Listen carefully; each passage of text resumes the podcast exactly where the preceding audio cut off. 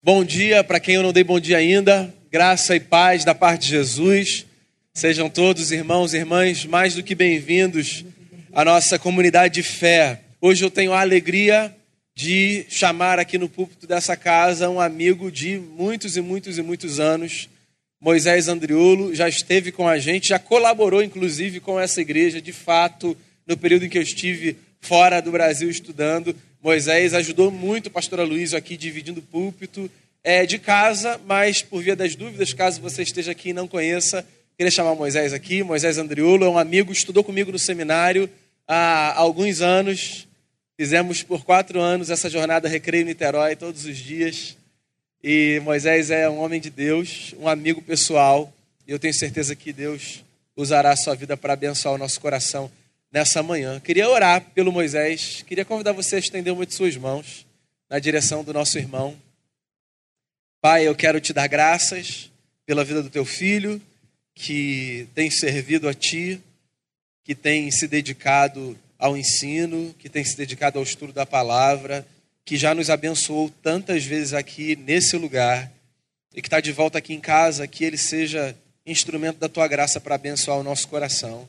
Que ele seja a boca do Senhor nessa manhã, que o Senhor fale a nossa vida através da vida dele. Te damos graças e, como igreja, nós o acolhemos, te louvando pelo dom que o Senhor deu a ele. Em nome de Jesus, amém.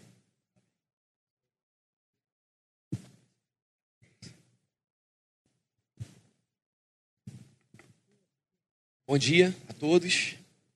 De fato, é uma alegria, privilégio imenso estar aqui, ver o que Deus está fazendo nessa comunidade a partir dessa comunidade, no bairro do Recreio, ver uma igreja tão respaldada na palavra, mas também que é tão relevante, dialoga com a sua cultura e responde às questões do nosso tempo, mostrando que a Bíblia, ela de fato é um livro que fala hoje e que quando nós abrimos a Bíblia, a gente pode ouvir a voz de Deus. Eu quero que você abra a sua Bíblia, por favor, no livro do profeta Jeremias, capítulo 29. É um texto lindíssimo da palavra de Deus. Eu tenho certeza que esse texto ele falará aos nossos corações hoje. Jeremias capítulo 29. Nós leremos até o versículo 14. Diz assim: Este é o conteúdo da carta que o profeta Jeremias enviou de Jerusalém aos líderes que ainda estavam entre os exilados, aos sacerdotes, aos profetas e a todo o povo que Nabucodonosor deportava de Jerusalém para a Babilônia. Isto aconteceu depois que o rei Joaquim e a rainha mãe, os oficiais do palácio, os líderes de Judá e Jerusalém, os artesãos e os artífices foram deportados de Jerusalém para a Babilônia ele enviou a carta por intermédio de Eliasá, filho de Safã, e Jeremias, e Gemarias, filho de Ilquias, os quais Edequias, rei de Judá, mandou a Nabucodonosor, rei da Babilônia, a carta dizia o seguinte: Assim diz o Senhor dos exércitos, o Deus de Israel, a todos os exilados que deportei de Jerusalém para a Babilônia Construam casas e habitem nelas. Plantem jardins e comam de seus frutos. Casem-se e tenham filhos e filhas. Escolham mulheres para casar-se com seus filhos. E deem as suas filhas em casamento, para que também tenham filhos e filhas. Multipliquem-se e não diminuam. Busquem a prosperidade da cidade, para a qual eu os deportei e orem ao Senhor em favor dela, porque a prosperidade de vocês depende da prosperidade dela. Porque assim diz o Senhor dos Exércitos, o Deus de Israel: Não deixem que os profetas adivinhos, que há no meio de vocês, os enganem. Não deem atenção aos sonhos que vocês os encorajam a terem. Eles estarão profetizando mentiras em meu nome. Eu não os enviei, declara o Senhor. Assim diz o Senhor: quando me completarem os 70 anos da Babilônia, eu cumprirei a minha promessa em favor de vocês, de trazê-los de volta para este lugar. Porque porque sou eu que conheço os planos que tenho para vocês, diz o Senhor: planos de fazê-los prosperar e não de lhes causar dano, planos de dar-lhes esperança e um futuro. Então vocês clamarão a mim, virão orar a mim, e eu os ouvirei. Vocês me procurarão e me acharão quando me procurarem de todo o coração. Eu me deixarei ser encontrado por vocês, declara o Senhor, e os trarei de volta do cativeiro. Eu os reunirei de todas as nações e de todos os lugares para onde eu os dispersei, e os trarei de volta para o lugar de onde os deportei, diz o Senhor. Vamos orar mais uma vez? Amado Deus, obrigado por tua graça maravilhosa, que é melhor que a vida. A tua graça, Senhor Deus, pela qual nós acordamos todos os dias, na certeza de que se nós temos vida e não somos consumidos, é porque o Senhor nos dá o oposto do que nós merecemos receber, porque o Senhor é longânimo, paciente e bondoso para conosco. Ilumina, Senhor Deus, nossas mentes, os nossos corações e fala conosco, Senhor Deus porque nós precisamos muito da tua palavra, porque dela nos alimentamos e por meio dela nós encontramos, Senhor, sentido de vida. Em nome de Jesus, amém. Esse texto, ele fala de uma das experiências existenciais mais dramáticas que o ser humano pode viver. É a experiência do exílio a experiência de você ser desterrado da sua terra e você guardar a sua terra simplesmente na sua lembrança e na sua memória. É a experiência de você perder o sentimento de pertencimento do seu lugar no mundo. A experiência do exílio tem como característica um movimento forçado, um movimento de você ir para um lugar onde você não gostaria de ir. É uma experiência de ruptura de narrativa, de vida. Você tem uma vida com um enredo, você tem uma vida com uma história, e de repente você se vê numa outra terra, você precisa aprender a falar um outro idioma, existe uma outra organização, organização social, uma outra forma de se buscar solidariedade social, outros deuses e divindades, e você então não tem muitos elementos externos aos quais acionar para buscar então identidade, encontrar-se consigo mesmo e não perder de vista quem você é. Essa é a experiência do exílio. Nosso mundo contemporâneo, nós temos visto ondas migratórias sem precedente na história da humanidade. Desde a Segunda Guerra Mundial houve uma organização geopolítica mundial que mudou completamente as fronteiras dos países e pessoas saíram da sua terra para reconstruir a vida após a Primeira e a Segunda Guerra Mundial. E nos últimos anos, nas últimas décadas, por causa de conflitos no Oriente Médio, por causa de conflitos na Síria, por causa de instabilidades democráticas na própria América Latina, nós temos visto ainda a continuidade dessas ondas migratórias e, particularmente, pessoas que não se mudam simplesmente por objetivos econômicos, para terem uma vida melhor, porque querem, mas pessoas que saem da sua terra porque encontraram na sua terra circunstâncias que inviabilizaram completamente a vida. E o nome dessas pessoas, dessa categoria, é categoria de refúgios, categoria de refugiados. Pessoas que, por causa do medo da sua integridade física, se ameaçada, por causa de guerra, de perseguição, saem de onde estão e vão em busca de um, de um encontro com a felicidade, com a segurança em outro país. Nós não podemos dizer que eles eram refugiados, porque essa é uma categoria moderna.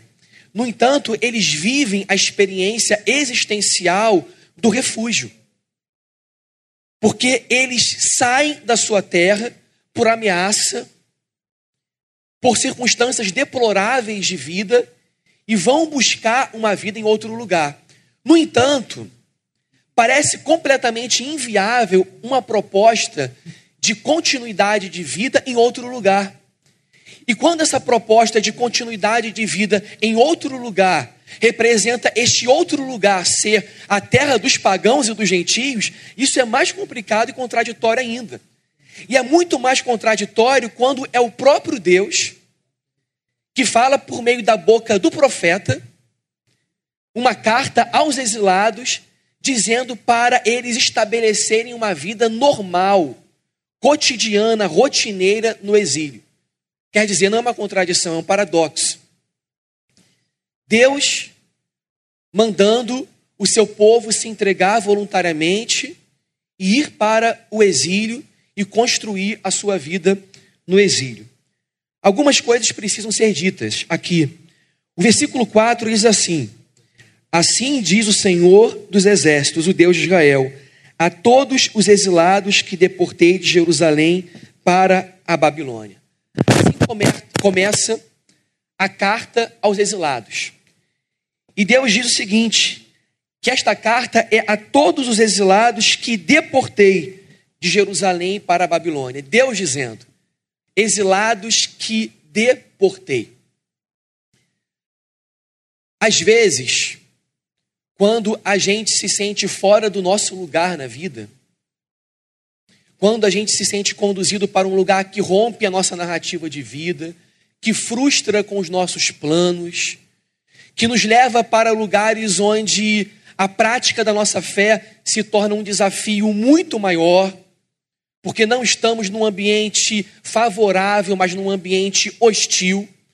Sentimos-nos então tão desafiados e tão tentados muitas vezes que consideramos que estamos num lugar que não é o lugar de Deus e que estamos num lugar para o qual nós fomos levados não por força da soberania de Deus e do seu propósito eterno, mas por força de contingências bem aleatórias da vida. Parece que o aleatório, o léu, esse movimento ao léu e cego do destino nos conduziram para esse lugar. Mas uma crença básica do cristianismo é que Deus é soberano. Mas não simplesmente que Deus é soberano. Não é uma soberania divorciada de quem Deus é. Uma crença básica do cristianismo é que o Deus que é soberano, ele é bom. Ele não é um Deus despótico. Ele não é um Deus que exerce a sua soberania de modo coercitivo, por imposição, violentando as nossas vontades. Deus exerce a sua soberania de modo irresistível, nada lhe restringe, mas ele exerce a sua soberania fazendo todas as coisas, inclusive aquelas que nós não entendemos muito bem, ele faz todas as coisas cooperarem para o bem daqueles que amam o seu nome. Isso não é um jargão. Essa é uma verdade. O Deus que está assentado sobre um sublime trono é um Deus de bondade, de sabedoria, de inteligência, e o seu propósito é sábio. Quando nós estivermos desterrados, cheios de sentimento nostálgico, do lugar onde nós gostaríamos de estar e não estamos, nós devemos então nos apropriar do que diz a palavra do Senhor e devemos crer que nós estamos no lugar para o qual o Senhor nos conduziu.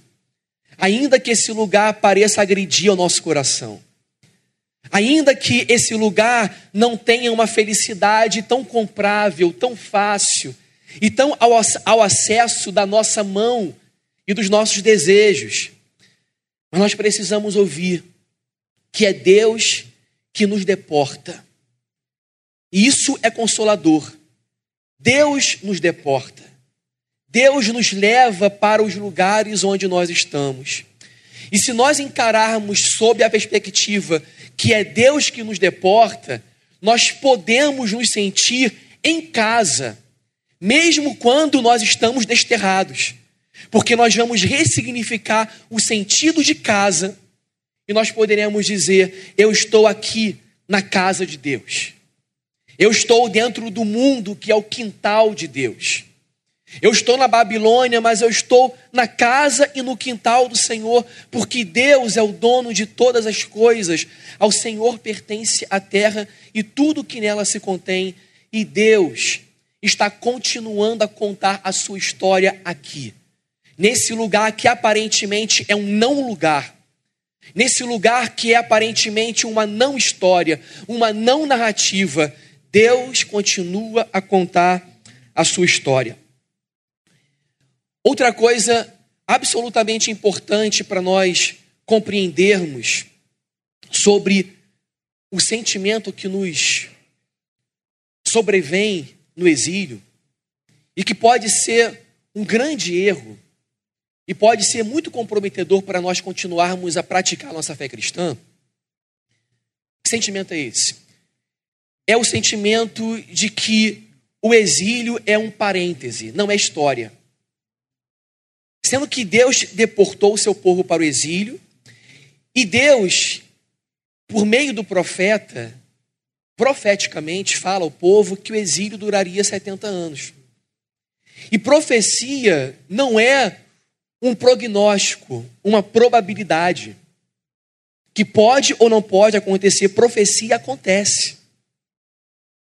Profecia é a declaração de um plano imutável de Deus. E Deus disse: que seriam 70 anos no exílio. Eles podiam pensar assim: 70 anos no exílio, mas o exílio é na terra dos pagãos, na Babilônia. Uma terra de muitos deuses, um ambiente hostil, sincretista. E a nossa terra é Israel. É o lugar do templo, da arca da aliança, do santo dos santos, da aliança, da lei. Sendo assim, a nossa história ela para por aqui e ela só e ela só continuará quando nós retornarmos para a nossa terra. Mas não é isso que ocorre. Deus continua a contar a sua história. Eu não sei o lugar que você está hoje, mas eu muitas vezes me senti em lugares na minha vida onde parecia que a história narrativa de Deus tinha acabado que Deus tinha parado de contar a sua história sobre mim. Parecia que eu estava vivendo um parêntese existencial. E lendo a Bíblia e orando, e me aconselhando com irmãos, e buscando gente da fé, que naquele momento tinha uma visão mais lúcida do que eu. Eu estava dentro da nuvem, mas tinha gente que estava do lado de fora, que tinha uma visão privilegiada. Eu estava dentro da tribulação, mas tinha gente que estava enxergando de um mirante, que podia ter uma visão panorâmica. Irmãos de fé provados, que já passaram pela prova e que podiam me dizer: essa prova, ela vem, mas ela passa. Ela é transitória, ela é passageira. Esses irmãos me ajudaram a entender que ao invés de viver dentro de um parêntese, eu estava vivendo lindos dias e capítulos da história de Deus que estava sendo contada sobre a minha vida. E Deus, ele continua contando a sua história soberana sobre a sua vida em todos os momentos pelos quais você estiver passando e pelos quais você haverá de passar na sua vida. O exílio não é uma pausa, não é um parêntese. Não fique imóvel, infrutífero, sedentário, esperando os dias do exílio passarem, porque os dias do exílio são dias de vida, são dias de comunhão, são dias de experiência com Deus. E quando Deus quer nos falar ao coração, ele disse por meio do profeta Oséias, ele disse: Eu chamarei vocês para o deserto. E quando Deus nos chama para o deserto, para o exílio, o deserto é esse lugar de escassez de recursos. É o lugar onde nós nos sentimos sozinhos. É o lugar onde os recursos naturais não estão tão ao alcance, disposição ao sol, disposição ao frio.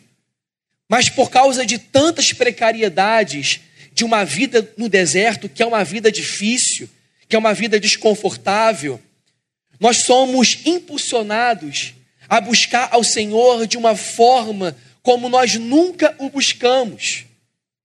E aí Deus nos diz: Buscar-me-eis e me achareis quando me buscardes de todo o vosso coração. E Deus, conhecendo-nos, sabendo como nós somos, Ele sabe que nós muitas vezes precisamos do deserto, do exílio, para nós o buscarmos de todo o nosso coração. Para o nosso coração ser aquecido e movimentado em direção a Ele. Prosseguindo, o versículo 6, o versículo 5 diz assim: Construam casas e habitem nelas, plantem jardins e comam de seus frutos, casem-se, tenham filhos e filhas, escolham mulheres para casar-se com seus filhos e deem as suas filhas em casamento, para que também tenham filhos e filhas, multipliquem-se e não diminuem. Como nós devemos viver no exílio? E aí a palavra de Deus nos diz o seguinte: continuem a vida cotidiana e rotineira de vocês no exílio. A grande dificuldade é de que no momento do desterro, nós temos a tendência de esperar esses anos de cativeiro passarem para então voltarmos à vida que nós consideramos a vida normal, a vida cotidiana. Mas todos nós precisamos de rotina. Sem rotina, nós não vivemos. Nós temos a tendência de dizer que a, que a rotina ela é monótona. Tudo bem, ela pode até tornar-se monótona, mas todos nós precisamos de uma rotina. Todos nós temos uma rotina, acordamos cedo todos os dias, temos geralmente um horário para acordar, para dormir, horas de trabalho, sabemos a hora que nós geralmente chegamos em casa, ou se nós não temos uma rotina, nós procuramos consertar para que nós saibamos, basicamente, como nós iremos disciplinar e ordenar os nossos dias. Eu gosto muito de uma explicação do Chesterton sobre rotina, que ele vai recategorizar o que significa rotina, tirando a rotina daquele sentido monótono, do sentido cansativo, e apresenta um Deus que tem uma rotina. E Chesterton fala desse Deus como um Deus que faz o sol brilhar todas as manhãs e não se cansa de fazer o sol brilhar todas as manhãs. E ele diz o seguinte: que todos os dias Deus ele fala para o, para o sol: vamos mais uma vez, vamos brilhar sobre aquela gente, sobre aquele meu povo, vamos renovar a sua vida todos os dias. E na comparação de Chesterton, ele prossegue fazendo uma analogia das crianças, que as crianças não se cansam da repetição. Você pega uma criança, você levanta uma criança no colo, faz pirueta com ela, levanta a criança, coloca ela no chão e ela fala o quê? De novo. Aí você pega a criança, dá pirueta, joga para cima, volta para o chão, sobe, coloca no chão ela diz: de novo, de novo. E ele fala que nós temos um Deus que vira-se para o sol todos os dias e fala de novo. Vamos mais uma vez. E ele conclui dizendo que nós que somos adultos, nós que achamos que paramos de crescer porque somos adultos, nós nos cansamos facilmente, entramos facilmente na monotonia e na fadiga, e nos cansamos das repetições. Mas o nosso Deus, ele diz que é mais jovem do que nós, que é eterno. Todos os dias ele fala para o sol: vamos brilhar, vamos de novo. E o que esse texto está dizendo é: viva uma vida com Deus, rotineira no exílio. Porque o texto diz: construam casas e habitem nelas e plantem jardins, façam pomares, plantem no exílio, abram poços, edifiquem lá alicerces, levantem paredes, construam casas, porque vocês vão morar aqui. Porque o exílio será a vida de vocês, não é parêntese, porque a vida não tem ensaio. A vida não é um rascunho que você joga fora. Você vai viver aqui, onde você está. E você será um bem-aventurado nesse lugar. Porque as raízes da sua vida serão alicerçadas e plantadas junto às correntes das águas. Porque há um rio que habita na cidade de Deus e esse rio vai passar aqui. Esse rio sereno e tranquilo vai passar suavemente aqui, nesses dias que você não gostaria de viver. O interessante é que do exílio a gente quer fugir, mas Deus ele manda construir casa.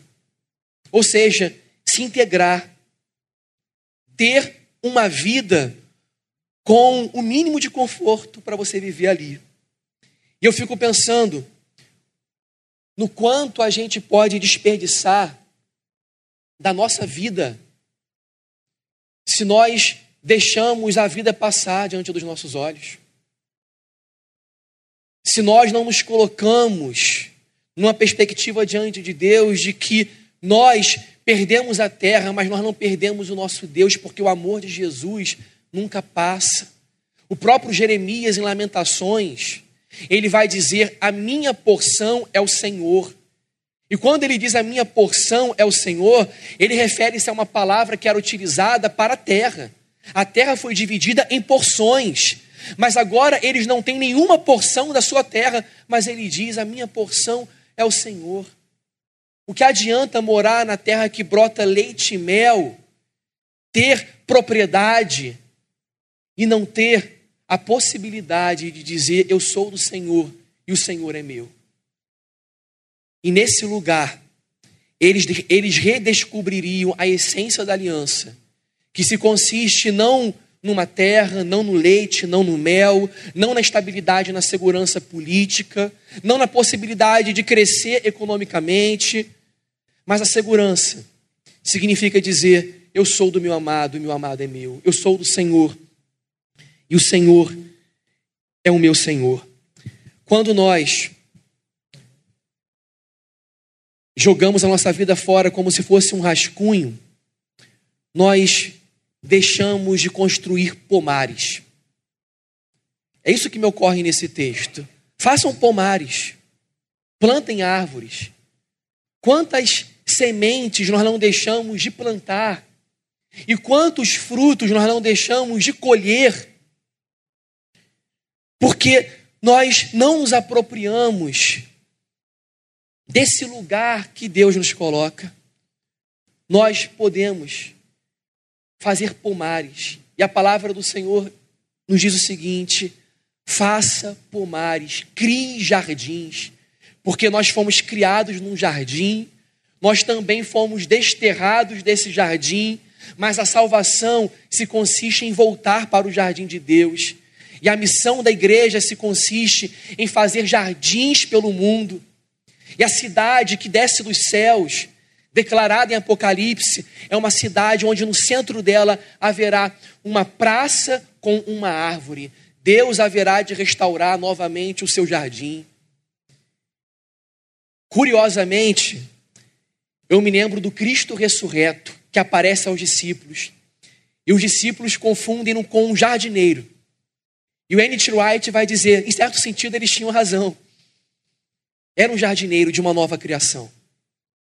E quando ele aparece aos seus discípulos, ele sopra o seu espírito sobre os discípulos. Assim como soprou o seu espírito quando criou o homem da argila, do pó da terra, fazendo de um boneco é, inanimado, sem vida, alma vivente.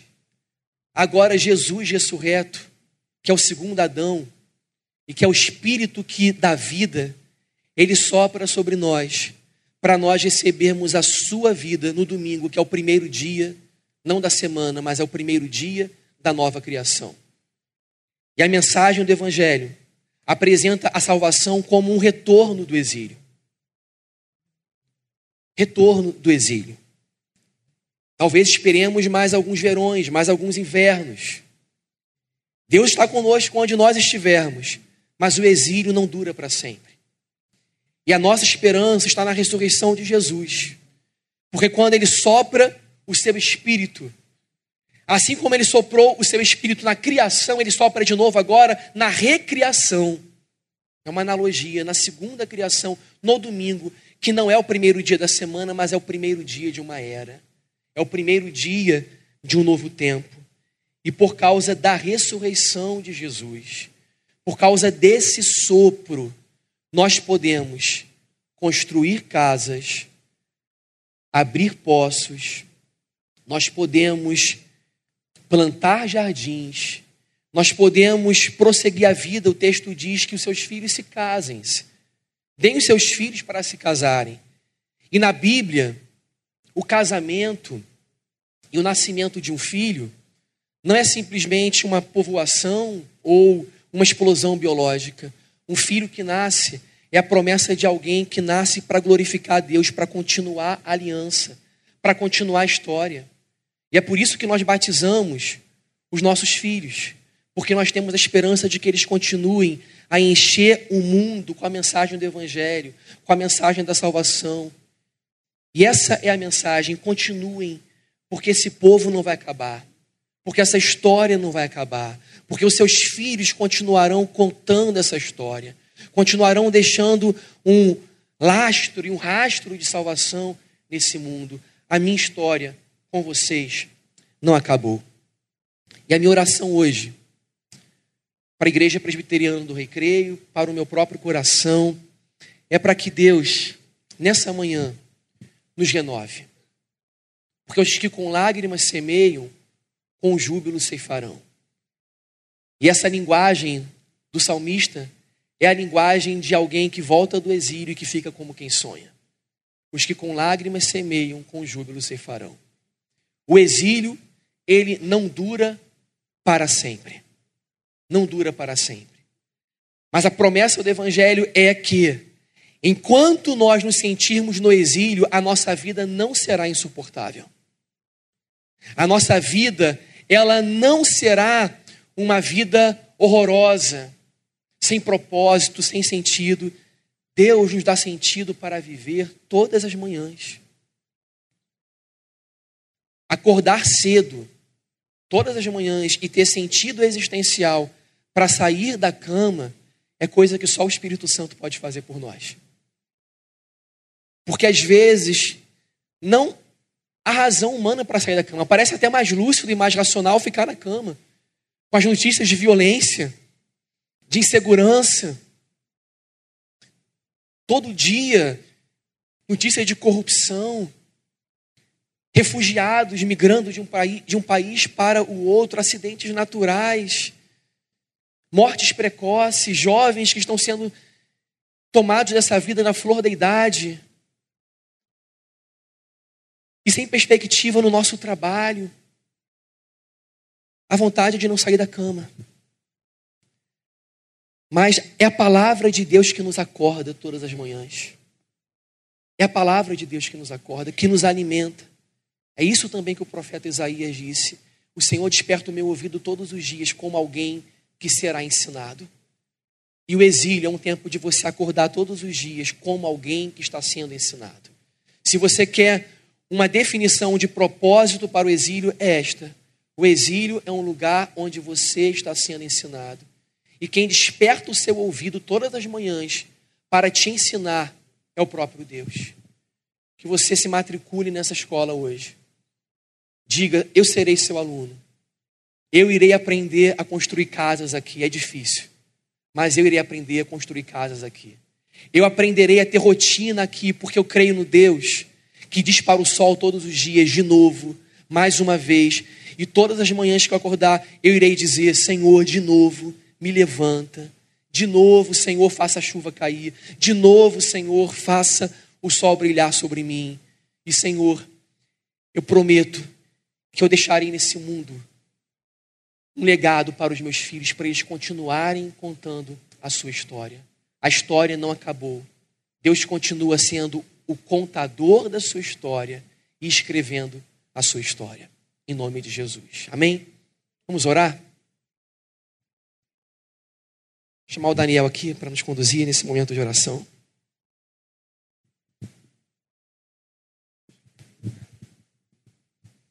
Vamos orar, pedir que Deus nos, nos conduza. Não sei como essa palavra cai no seu coração, não sei o que salta aos seus olhos.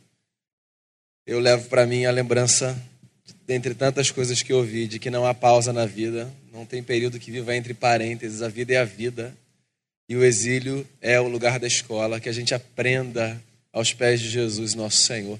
Vamos fechar os nossos olhos, vamos colocar diante de Jesus a vida que ele nos deu.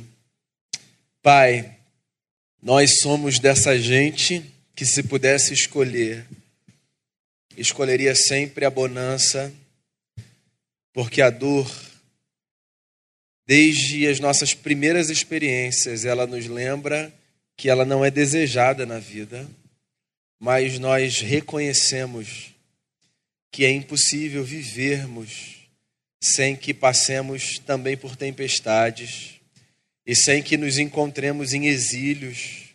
E cada um conhece a sua própria história e sabe, portanto, a duração do seu exílio ou dos seus muitos exílios. Que bom que o Senhor nos lembrou nessa manhã que no exílio a gente não tem o direito de estacionar, porque a vida precisa continuar.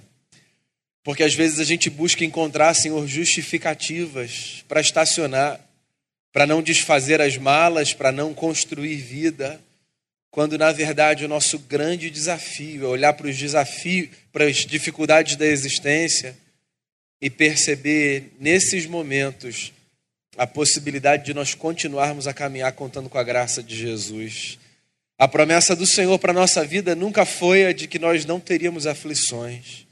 Pelo contrário, o que o Senhor nos disse foi que o Senhor estaria conosco todos os dias da nossa vida, no meio das aflições. Obrigado pela esperança no coração que a gente tem, de que um dia não vai ter lágrima, dor, sofrimento e angústia, de que todo choro será choro de alegria. Mas enquanto a gente estiver aqui, Senhor, nesse espaço, nesse pedaço de terra, nesse pedaço de tempo, enquanto a gente estiver nessa jornada que a gente chama de vida, que sempre que a gente sofrer ou chorar, que a gente faça isso aos pés do Cristo que está conosco. Abençoe cada coração, abrace cada vida aqui e que a tua palavra nos embale e nos encha de esperança. É a oração que eu te faço, em nome e por amor de Jesus. Amém. Amém. Amém. Moisés, muito obrigado. Deus abençoe.